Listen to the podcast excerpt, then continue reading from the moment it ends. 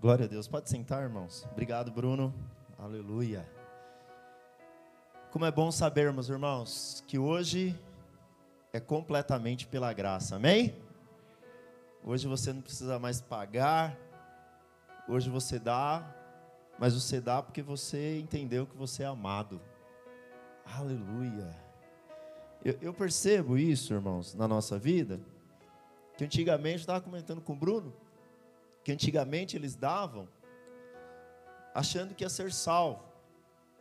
Como aquele tesoureiro romano falava, e, e, era um escândalo, porque ele falava assim que, como o Bruno relatou, que toda vez que caía uma moeda ali, ele dizia que uma alma saía do purgatório.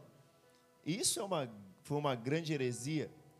Mas, quantos hoje não é nem pela salvação, mas é, olha, faça isso, faça aquilo, porque Deus vai te abençoar. Irmãos, você já é abençoado. Você dá, você oferta, você não é para você ser abençoado. Você faz porque você já é abençoado. Sabe, você nunca dar algo para Deus, para você ser. Você dá porque você já é. Você já é muito abençoado.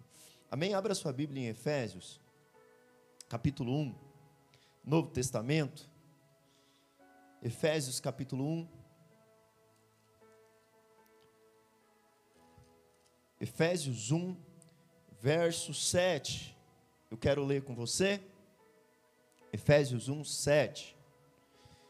Amém. Diz assim: Novo Testamento, se você tiver sem a Bíblia, nós estamos projetando aqui para você também no qual temos a redenção pelo seu sangue, a remissão dos pecados, segundo a riqueza da sua graça, que Deus derramou abundantemente sobre nós em toda sabedoria e prudência, desvendando no, desvendando-nos os mistérios da sua vontade, segundo o beneplácito ou segundo o propósito, segundo o propósito que propusera em Cristo, de fazer convergir nele, na dispensação da plenitude dos tempos. E aí ele diz todas as coisas, tanto no céu como na terra. Nele, no qual temos também feitos, sido feito herança, predestinados segundo o propósito daquele que faz todas as coisas conforme o conselho da sua vontade a fim de sermos para louvor da sua glória, nós que de antemão esperamos em Cristo, em quem também vós, depois de ouvistes a palavra da verdade, o evangelho da vossa salvação, tende nele também cridos, fostes selados com o Espírito Santo da promessa, o qual é o penhor da nossa herança até o resgate da sua propriedade em louvor da sua glória. Feche seus olhos por um instante. Eu queria orar com você.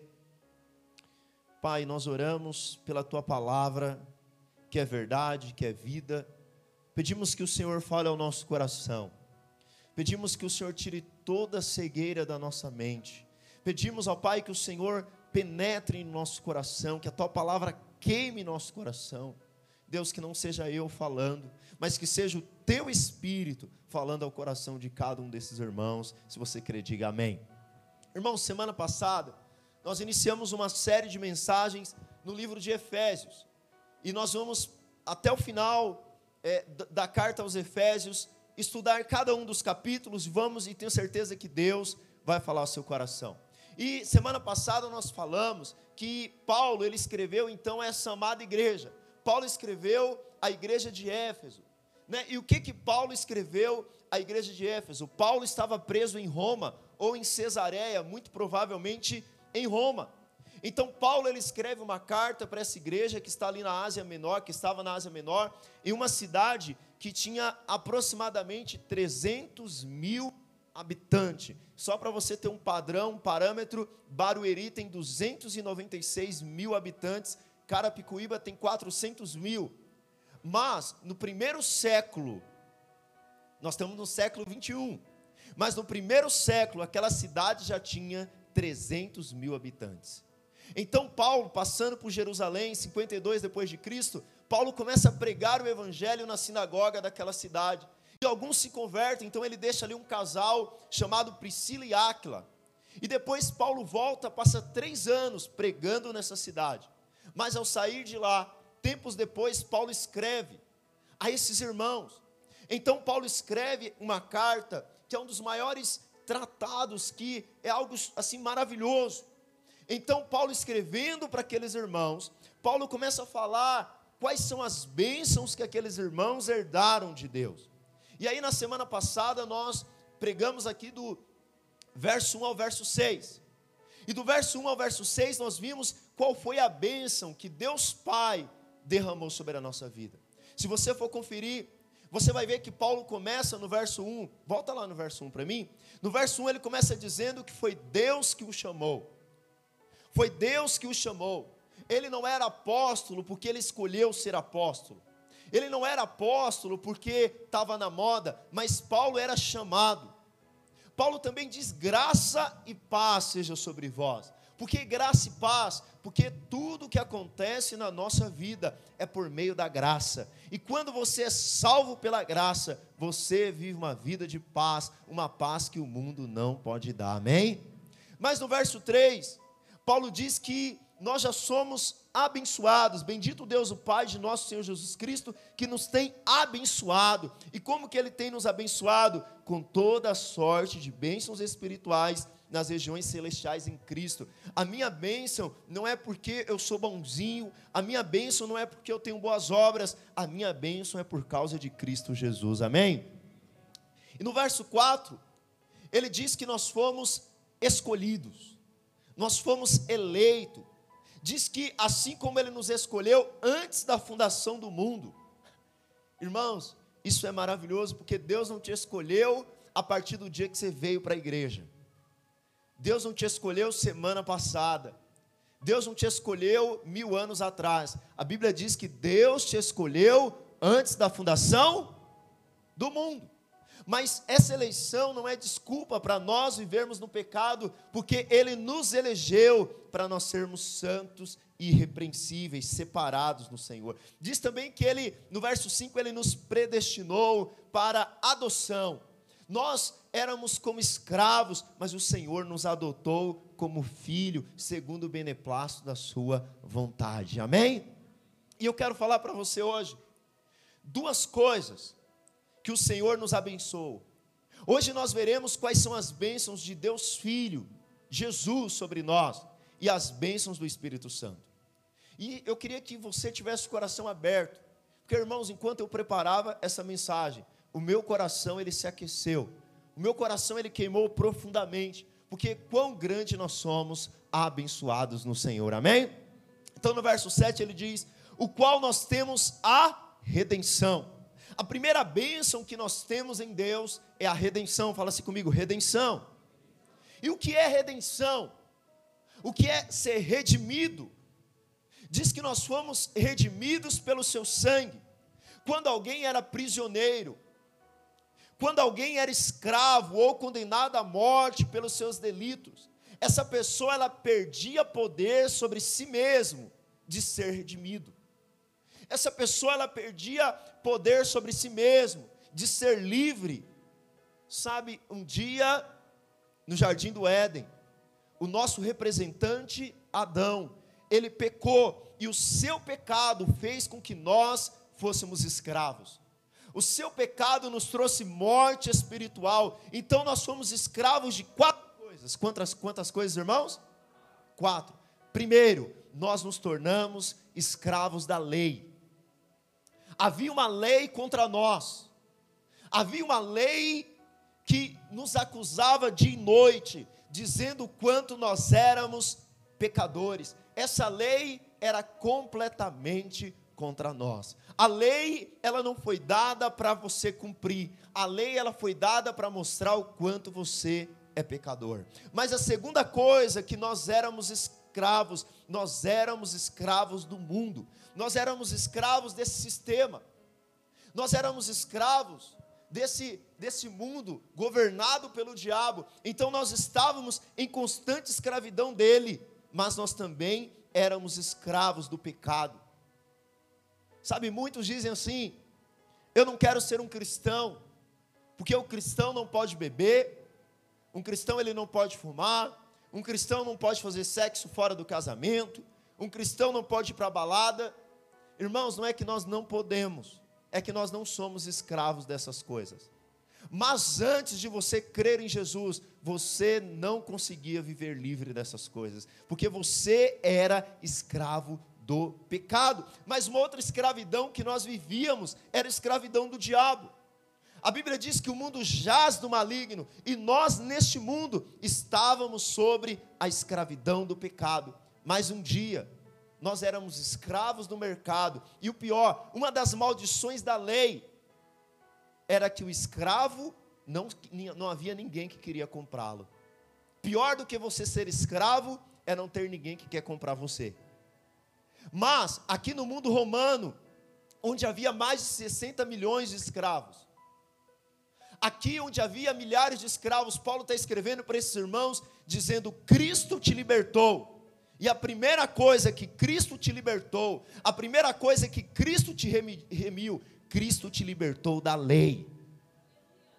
Pastor, Cristo me libertou da lei, Cristo te libertou da lei. Romanos 7, verso 6, projeta para mim. Romanos 7, 6, acompanha comigo. Romanos capítulo 7, verso 6 diz assim: Agora, porém, libertados da lei. Então, de quem que eu fui liberto, irmão? Da lei.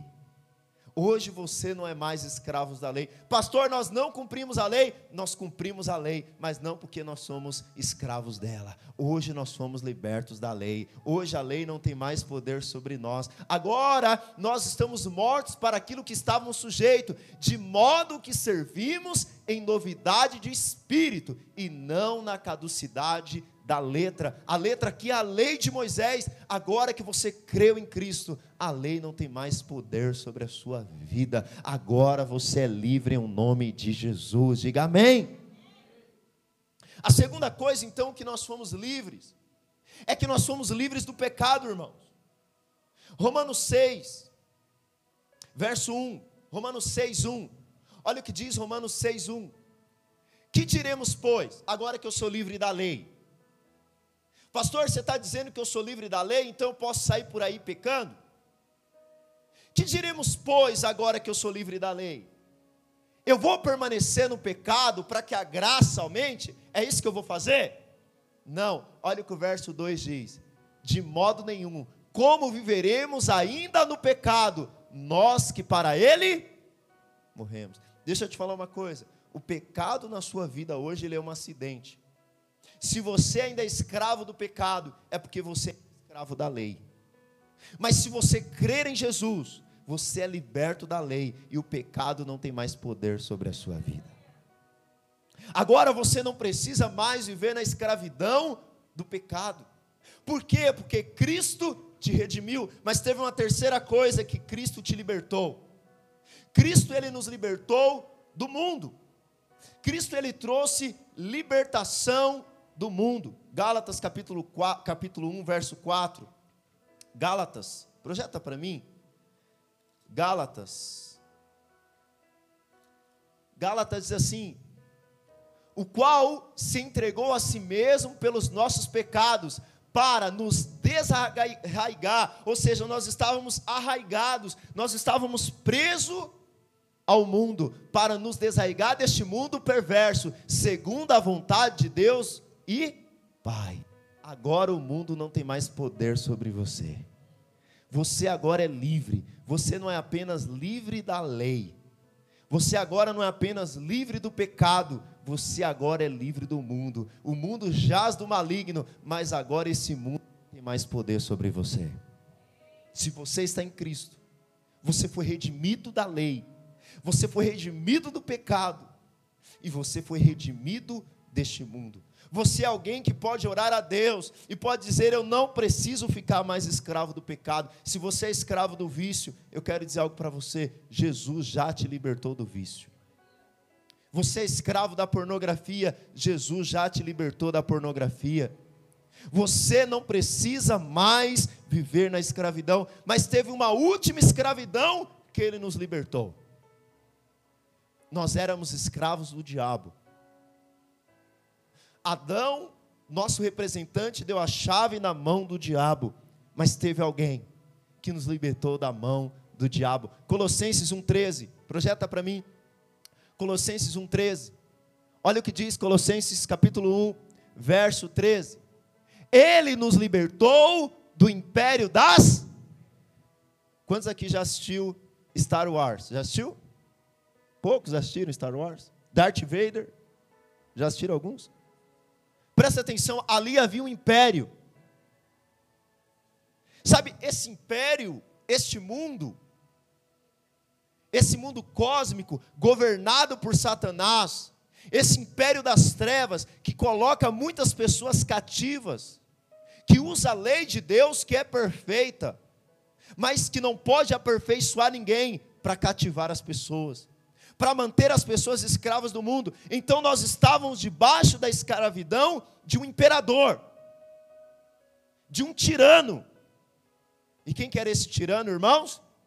o diabo, Satanás. E aqueles que não creem em Cristo ainda estão cegos, estão debaixo dessa tirania. Mas olha o que ele fez: ele nos libertou do império das trevas e nos transportou para outro império, irmãos. Agora não tem mais imperador, agora tem um rei, rei dos reis e senhor dos senhores. Agora ele te resgatou da mão do diabo e transportou para o reino do filho do seu amor quero dizer algo para você. Você foi tirado do império das trevas. Você era um escravo no império das trevas, mas ele quebrou as correntes que te segurava, tirou debaixo da mão do imperador e agora você é filho do reino do seu amor. Aleluia! Mas ele diz ainda no verso 14, olha o que diz: "No qual temos ao que, irmãos? A redenção e a remissão dos nossos pecados. Nós fomos redimidos mas nós obtivemos a redenção. Agora, Jesus, ele não simplesmente foi lá e ele olhou, então você estava no mercado de escravos. Eu e você estávamos no império das trevas. Por causa do pecado de Adão e do meu e do seu pecado, nós estávamos condenados. E Jesus chegou até lá e ninguém, não, não, ninguém queria nos comprar. E Satanás, esse mundo, nos escravizava. Mas irmãos, você foi comprado. Presta atenção em mim aqui. Você foi comprado. E você foi comprado. Olha o que diz 1 Pedro, verso 18. Nesse mercado de escravos do diabo, ele comprou você e qual foi o preço que ele pagou pela sua vida? O preço que ele pagou pela sua vida, sabendo que não foi mediante coisas corruptíveis, como prata ou ouro, que fosse resgatado do vosso fútil procedimento que os vossos pais nos legaram. Ou seja, que nós herdamos dos nossos pais desde Adão. Nós não fomos comprados, irmãos, presta atenção em mim.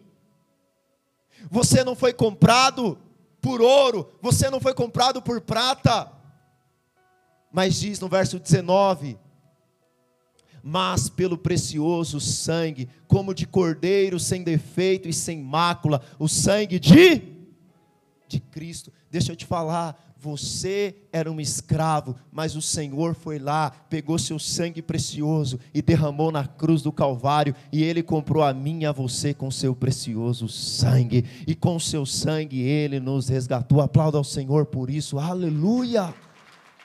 Aleluia! Amém! Sabe, nas crônicas de Nárnia, Crônicas de Nárnia você já assistiu? Os irmãos não assistem muito filme. Mas as crônicas de Nárnia, ou no livro das crônicas de Nárnia, recomendo até que você leia, eu li com a minha filha. O C.S. Lewis, ali ele conta uma história, e ali, naquela, na, em Nárnia, Edmundo, que é um, um das crianças, que ele trai os irmãos. E ali a feiticeira, ela tem o direito de matar aquela criança porque ela é uma traidora. Mas o leão ali na história, ele morre no lugar daquela criança. E então depois ele ressuscita. Sabe, foi isso que aconteceu comigo e com você. Eu e você era para estarmos mortos. Nós estávamos condenados. Mas o leão da tribo de Judá morreu no meu e seu lugar, e agora você não pertence mais ao império das trevas, mas agora você pertence ao reino da sua. Você foi transportado, irmãos. Aleluia! Segunda coisa que nós temos da bênção de Cristo sobre nós é que Ele nos perdoou. Na parte B do versículo, ele diz que redimido dos pecados, perdoado dos pecados. Nós fomos não apenas, irmãos, comprados, mas a nossa dívida, porque todo escravo tem uma dívida com o seu senhor. Ele não apenas nos comprou, ele pagou toda a dívida que você tinha. Esse verbo perdoar significa levar o pecado para longe.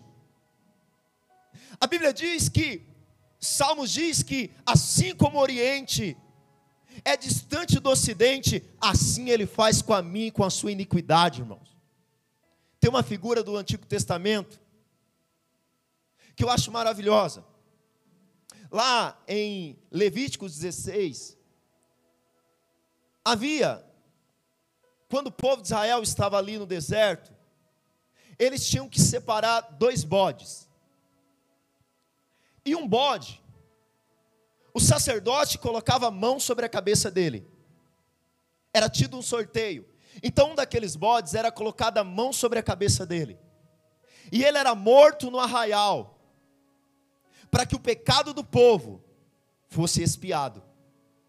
Mas é interessante que tinha um outro bode que era sorteado entre o povo. Está do 5 ao 10. Eu não vou ler o texto por questão de tempo. Mas aquele outro, outro bode era o bode emissário. Eu sei que aí na internet existem algumas igrejas, entre aspas, que diz que esse bode era Satanás. Mas não era Satanás.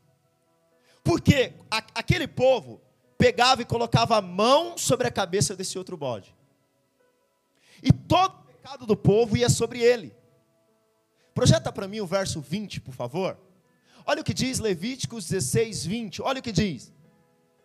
Havendo, pois, acabado de fazer expiação pelo santuário, pela tenda da congregação e pelo altar, então fará chegar o bode vivo. Então trazia o bode vivo. E aí, olha o que acontecia no verso 21. Arão porá as mãos sobre a cabeça do bode vivo, e sobre ele confessará todas as iniquidades dos filhos de Israel, todas as suas transgressões e todos os seus pecados, e porá sobre a cabeça do bode. Então presta atenção: trazia o bode, e Arão começava a falar o pecado de todo mundo. Ó, nós confessamos que a tribo de Judá esse mês aprontou isso, isso, isso. nós confessamos que a tribo de Dan aprontou isso, isso, isso. Com a mão na cabeça daquele bode. Depois que aquele pecado era completamente colocado sobre aquele bode, olha o que eles faziam: os porá sobre a cabeça do bode e enviá-lo ao. Para onde que mandava o bode, irmãos? Para o deserto. Pela mão de um homem à disposição para isso. Sabe o que acontecia com o bode emissário? Ele pegava o pecado do povo e levava para bem longe. Deixa eu te falar, Jesus é o, é o cordeiro. Projeta para mim João 1, 29. Jesus é o cordeiro que morreu na cruz para levar o meu e seu pecado, mas ele também é o cordeiro que tira o pecado do mundo.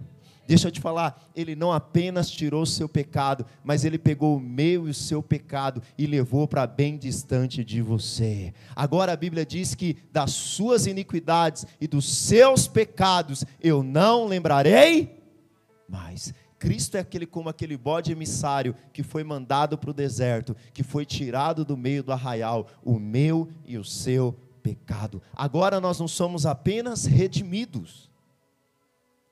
Agora a nossa dívida foi paga na cruz do Calvário. Mas não apenas isso, ele pegou o meu e o seu pecado e lançou no mar de esquecimento. Se você está em Cristo Jesus, ele pagou todos os seus pecados. Pastor, eu não estou em Cristo Jesus. Venha para Cristo Jesus. Você não precisa ser mais escravo do diabo. Essa geração diz: seja livre. Faça o que você quiser para ser livre. Não há liberdade sem redenção, não há liberdade sem remissão. Se você quiser ser livre, você precisa estar em Cristo Jesus. Diga amém. Terceiro, ele revelou a sua vontade a nós. Olha o que diz o verso 8: que Deus derramou abundantemente sobre nós, em toda a sabedoria. Olha só o verso 7, ainda na última parte. Segundo a riqueza da sua graça, ou seja, nós somos perdoados não segundo o nosso mérito mas segundo a riqueza da graça de Deus. Eu não sou perdoado segundo os meus méritos. Porque fala a verdade, irmãos. Teve dias que você já pensou que não tinha mais jeito para você? Falou, cara, eu já aprontei tanto, que eu acho que Deus não tem mais perdão para mim, não. Mas quando você pensa assim, às vezes você tem um pecado na sua vida que você acha que não tem perdão para ele. Eu quero te dizer que a medida do perdão de Deus não é o seu merecimento. A medida do perdão de Deus é a sua graça. Ele não perdoou segundo a sua medida, ele perdoou segundo a medida da riqueza da sua graça. E a sua graça é infinita, por isso tem perdão para você. Amém? Mas no verso 8 ele diz então que ele nos revelou, que derramou abundantemente sobre nós em toda sabedoria e prudência, desvendando-nos os mistérios da sua vontade, segundo o seu beneplácito, segundo o seu propósito, que propuseram em Cristo, de fazer convergir nele, na dispensação da plenitude do tempo, todas as coisas, as do céu como as da terra. Irmãos, a terceira coisa é que Deus nos revelou a sua vontade. Nós tivemos os nossos olhos abertos o pecado, ele separou o homem de Deus. O pecado colocou o universo em desordem, colocou o universo em desarmonia.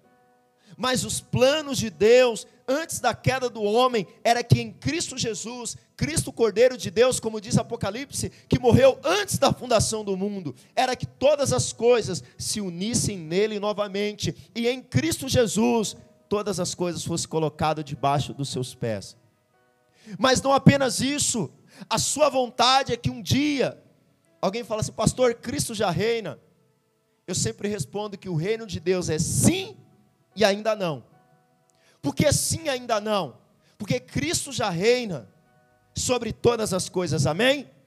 Mas nem todas as coisas estão em ordem ainda. O universo, o cosmo, ainda não foi colocado em ordem ainda há desordem, ainda há desarmonia, mas virá um dia que Cristo virá e todo o universo será restaurado. Então a humanidade deixará de gemer e agora ele reinará sobre todas as nações e agora todas as coisas convergirão nele. Então haverá novos céus e nova terra. Mas deixa eu te falar, todo aquele que não está em Cristo está em desarmonia com a vontade de Deus. Você quer saber a vontade de Deus? Esteja em Cristo. Porque quando você está em Cristo, você está dentro do projeto e dentro do propósito de Deus. A quarta coisa, a quarta bênção que o Senhor nos deu no seu Filho, é que nós fomos feitos a sua herança. Olha o que diz o verso 11, irmãos. Acompanha comigo. No qual, nele, digo, no qual fomos feitos também herança predestinados segundo o propósito daquele que faz todas as coisas, conforme o conselho da sua vontade, a fim de sermos para o louvor de sua glória, nós os que de antemão esperamos em Cristo. Existe uma percepção do evangelho de que nós temos uma herança em Deus. Para a pessoa que está do seu lado acordar, fala assim: você tem uma herança em Deus. Foi só para ele acordar mesmo. Deixa eu te falar, você tem uma herança em Cristo. Como filho de Deus, você é eleito. E portanto, você herdou as bênçãos do Pai. Mas tem um outro aspecto, o aspecto de que você agora é herança de Cristo. Presta atenção. Não apenas nós temos herança em Deus, mas agora você é a herança de Cristo. Uma das bênçãos da nova aliança é que nós somos herança dele. Ele pagou um alto preço por você, irmãos. Qual foi o preço que ele pagou por você? Qual foi o preço que ele pagou na cruz por você? Preço de? Mas era sangue que tinha pecado? Era sangue inocente.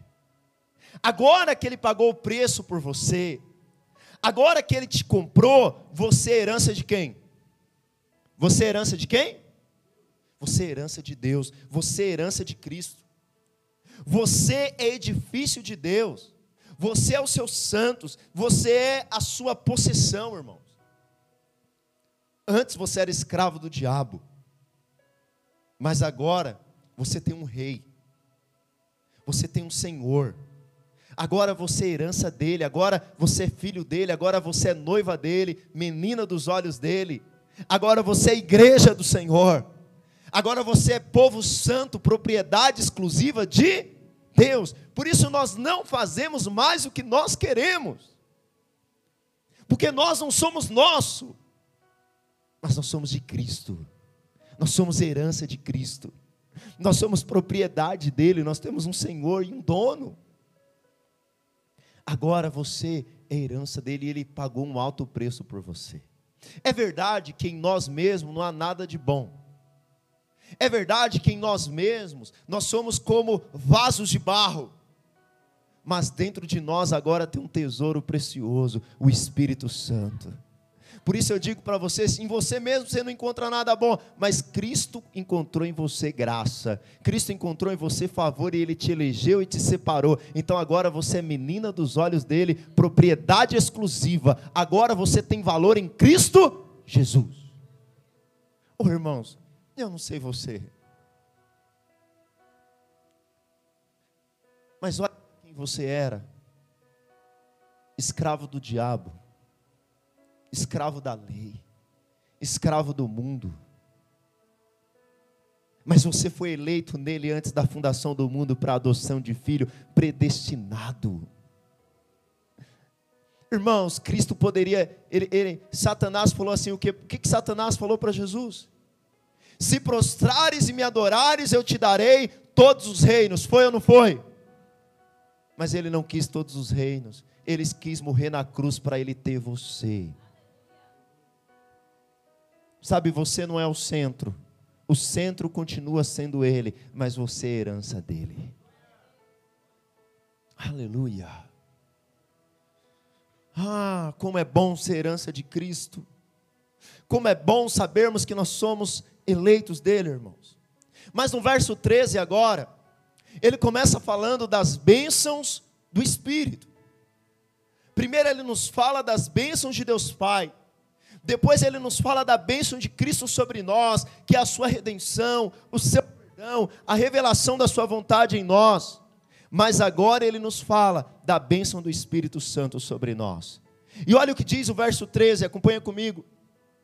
Em quem também vós, depois que ouviste a palavra da verdade, o evangelho da vossa salvação, tendo nele crido, fostes selados com o Espírito Santo da promessa. Olha a ordem da salvação. Primeiro, eu ouvi de alguém a palavra da verdade do. Fala assim comigo, evangelho. Então, para eu ser salvo, eu preciso ouvir o Evangelho. E o que é o Evangelho? O Evangelho é as boas novas de que eu e você estávamos condenados, mas Cristo morreu na cruz por mim e você e ressuscitou ao terceiro dia. E todo aquele que nele crê será. Mas depois de ouvir o Evangelho, é necessário que eu creia. Olha só, o Evangelho da vossa salvação, tendo também nele crido. Quando eu criei, aconteceu algo sobrenatural dentro de mim. Quando eu criei, quando você creu, algo sobrenatural aconteceu na sua vida. E o verso termina dizendo que você foi o quê? Você foi o quê? Fala mais alto, foi o quê? Selado. Você foi selado pelo Espírito. Agora, pastor, o que significa ser selado pelo Espírito? Esses dias eu fui no mercado, nós não usamos tantos selos, né? Apesar que nós temos ainda, já viu alguns produtos selo é, ISO 9001? Alguém já viu? Aquele selo atesta a qualidade do produto, é ou não é? Esse dia eu fui no mercado, eu, eu fui no, no, acho que foi atacadão, um desses atacadistas, e eu vi algo muito interessante. E quando eu vi isso, eu entendi o que é ser selado pelo Espírito. Tinha uma mercadoria no canto, e lá tinha uma placa. Essa placa era como um selo, e naquela mercadoria estava escrito assim: não mexer. Mercadoria de fulano de tal está pago. Olha só, não mexer. Merca... Vou dar um nome qualquer. Mercadoria do José está pago. O que, que é o selo do Espírito? O que, que o selo do Espírito significa? A forma que Deus nos salva, depois de ouvirmos a palavra e depois de crermos, é que nós somos selados. Primeira coisa que esse selo significa é que você já foi comprado, é que você já foi pago. Quando o diabo ele olha para você, quando os demônios ele olha para você, ele não pode mais mexer com a sua vida, porque tem um selo dos céus dizendo: já foi pago. Mas a segunda coisa que um selo aponta para nós é que nós somos selados, é que este selo fala de um dono, é que eu e você temos um dono, é que alguém já pagou o preço. Esse selo fala de segurança e proteção, ninguém pode violar você. Satanás não pode violar você. E por que, que ele não pode violar mais você? Porque você tem um selo que não pode ser retirado. Esse selo, como Paulo diz, foi amalgamado com seu espírito, foi feito um só com seu espírito. Mas esse selo agora, projeta para mim Romanos 8, 9. Sabe o que um selo representa, irmãos? Um selo representa se você é original ou não, sabia disso? Um selo representa se você, se aquele produto é original ou não. Olha o que diz Romanos 8,9: Vós, porém, não estáis na carne, mas no espírito, se de fato o espírito de Deus habita em. E se alguém não tem o espírito de Cristo, esse tal não é? Qual o sinal de que eu nasci de novo? E de que sou filho de Deus e de que agora eu pertenço a Cristo, é que eu tenho dentro de mim quem? Quem que eu tenho dentro de mim? E quando que eu recebi o Espírito Santo? Quando eu criei. O dia que você o Espírito de Deus se amalgamou com o seu espírito e agora há um selo de qualidade sobre você, há um selo de autenticidade, autenticidade sobre a sua vida. E agora está escrito no reino do Espírito: já foi comprado pelo sangue do Cordeiro. Tem dono, está consumado. Não mexa. Por isso, 1 João 5 diz que o maligno não pode nos tocar, porque eu e você já fomos selados.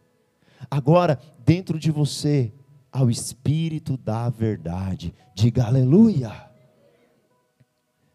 Mas no verso 14, ele diz assim: essa é a segunda bênção do Espírito Santo, o qual é o penhor da nossa herança, até o resgate da sua propriedade, em louvor da sua glória.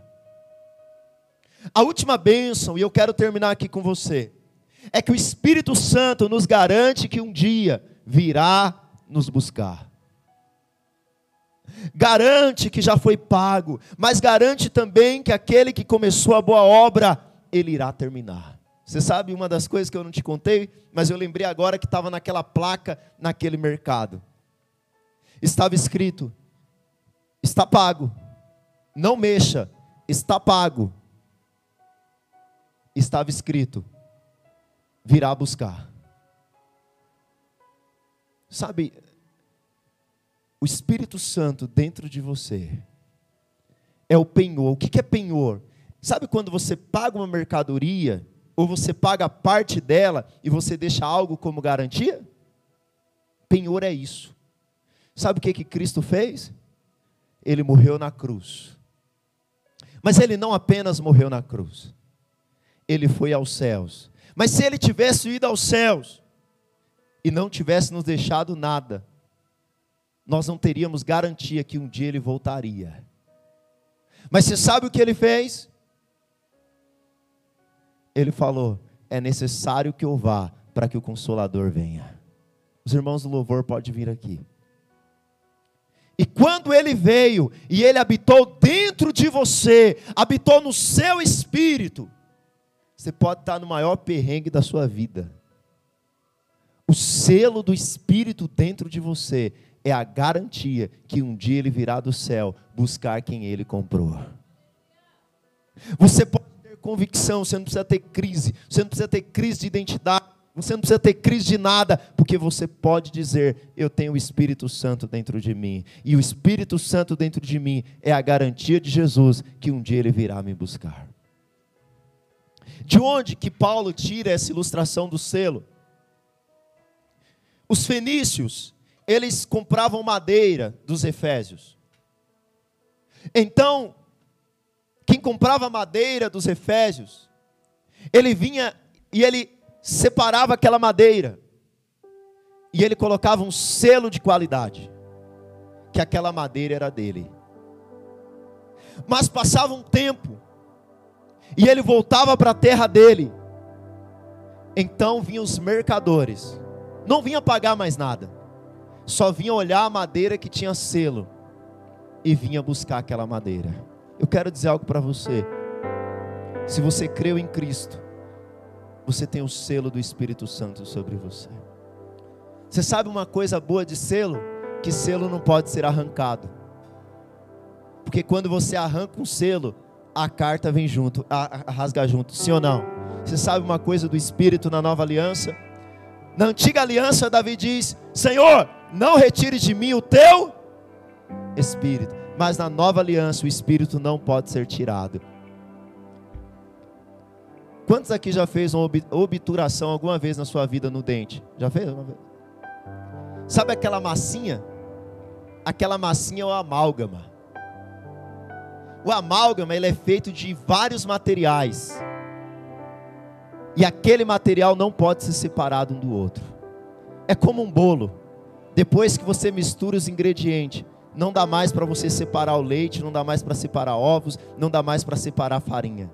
Na nova aliança, quando você creu em Cristo, o Espírito foi selado, foi amalgamado com o seu Espírito, e agora ele não vai mais embora de você, e agora ele não sai mais de você. Se você creu em Jesus, não importa se você ainda está em obra, porque você está em obra e não é perfeito ainda, mas há uma garantia dos céus, há uma garantia da parte do Senhor, está selado,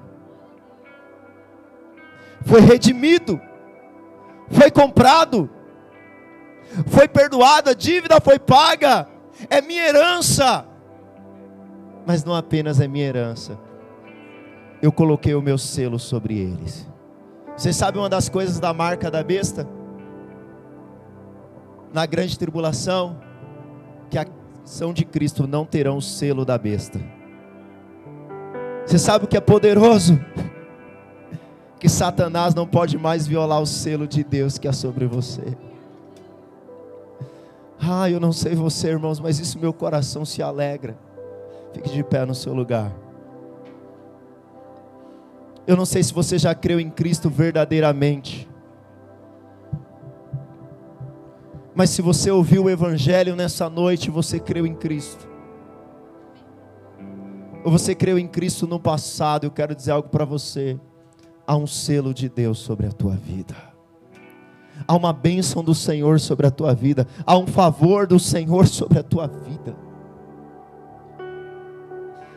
Há uma bênção de Deus, há uma redenção de Deus. Você não é mais escravo do diabo. E se você não creu, nessa noite o Senhor está te transportando do império das trevas para o reino da sua luz. Queria que você fechasse seus olhos por um instante. Como esse versículo diz: Depois de ouvistes a verdade do Evangelho, crestes e fostes selados pelo Espírito. Talvez você não creu em Jesus ainda verdadeiramente. Talvez você é apenas um religioso. Ou talvez você já foi na igreja com seus pais, talvez você cresceu na igreja, mas você ainda não tomou a decisão por Cristo. E até hoje você ainda era escravo da lei, escravo do diabo, escravo do mundo, escravo do pecado. Mas nessa noite você resolveu crer em Cristo. E se você resolveu crer em Cristo, começa a falar para Ele agora. Começa a confessar a Ele aí no seu lugar. Começa a dizer que Ele é o teu Senhor e o teu Salvador. Começa a dizer: Eu não quero ser mais escravo do mundo. Eu não quero mais ser escravo da lei. Não quero mais ser escravo do diabo. Começa a dizer: Eu quero ser de Cristo. Hoje eu tomo uma decisão por Cristo. Eu quero te dizer que não é mudança de religião, é mudança de vida. É mudança de vida. É mudança de vida agora.